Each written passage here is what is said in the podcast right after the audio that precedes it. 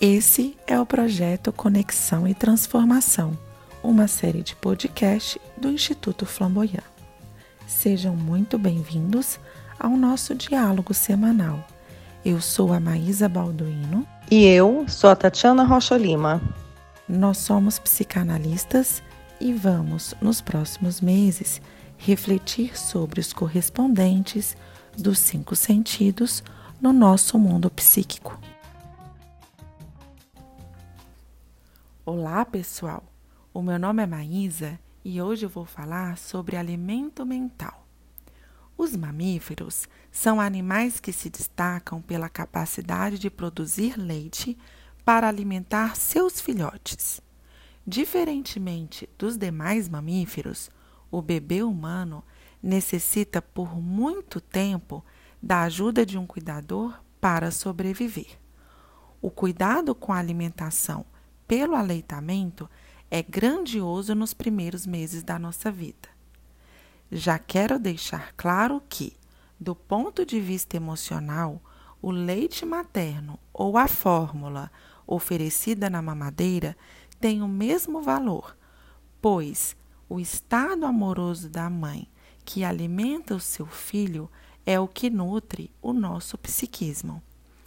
O mais importante é a barriguinha cheia e uma boa companhia, a presença viva do cuidador que cuida de nós.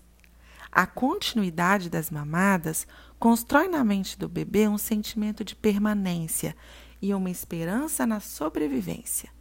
O cheiro da mãe fica associado com a satisfação de sugar, de ser alimentado e consolado. Aos poucos, ele vai introjetando não só o leite, mas tudo aquilo que ele escuta sua mãe falar. Uma canção que ela canta, um sussurro de palavra bonita que o encoraja, ensina, acalma e acolhe. O bebê não fala, mas tem linguagem. E nesse momento inicial, a melodia tem peso imenso. É como ouvir uma música em língua estrangeira e sentir emoções sem mesmo entender a letra.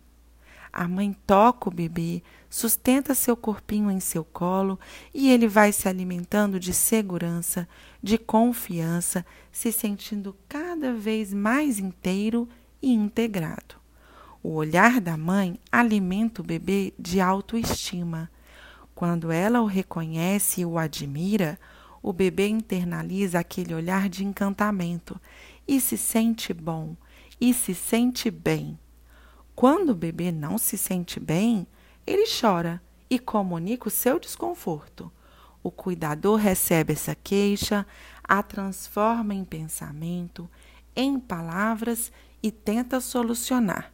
Troca a fralda, amamenta, agasalha, nina e, se concluir que é a angústia do bebê, diz a ele: Estou aqui com você, vai passar, não chora, bebê, vai ficar tudo bem. É como os pássaros que oferecem alimento para os seus filhotes depois de processá-los em seu próprio bico. As projeções do bebê na mente da mãe precisam ser transformadas em pensamento e depois devolvidas de um jeito que o bebê seja capaz de representar, de pensar, simbolizar em sua mente, e com isso ele aprende a viver. Notaram que ora eu falava em mãe, ora em cuidador? É que a maternagem é uma função que pode ser desempenhada por um adulto cheio de bem-querer. É bom que ela seja compartilhada e que sempre tenha um adulto disponível para esse pequeno ser. Afinal, somos seres comunitários. Ser continente para um bebê é construir um espaço mental muito especial para ele dentro de nós. A cada dia, ajudá-lo a tecer sua própria mente. Nunca vi nada mais tecnológico do que isso. É o que os poetas chamam de alimento da alma. Esse foi o segundo episódio do nosso podcast Conexão e Transformação. Acompanhe por aqui o nosso próximo episódio, onde falaremos sobre o cheiro que presentifica a ausência, com a psicanalista Tatiana Rocha Lima.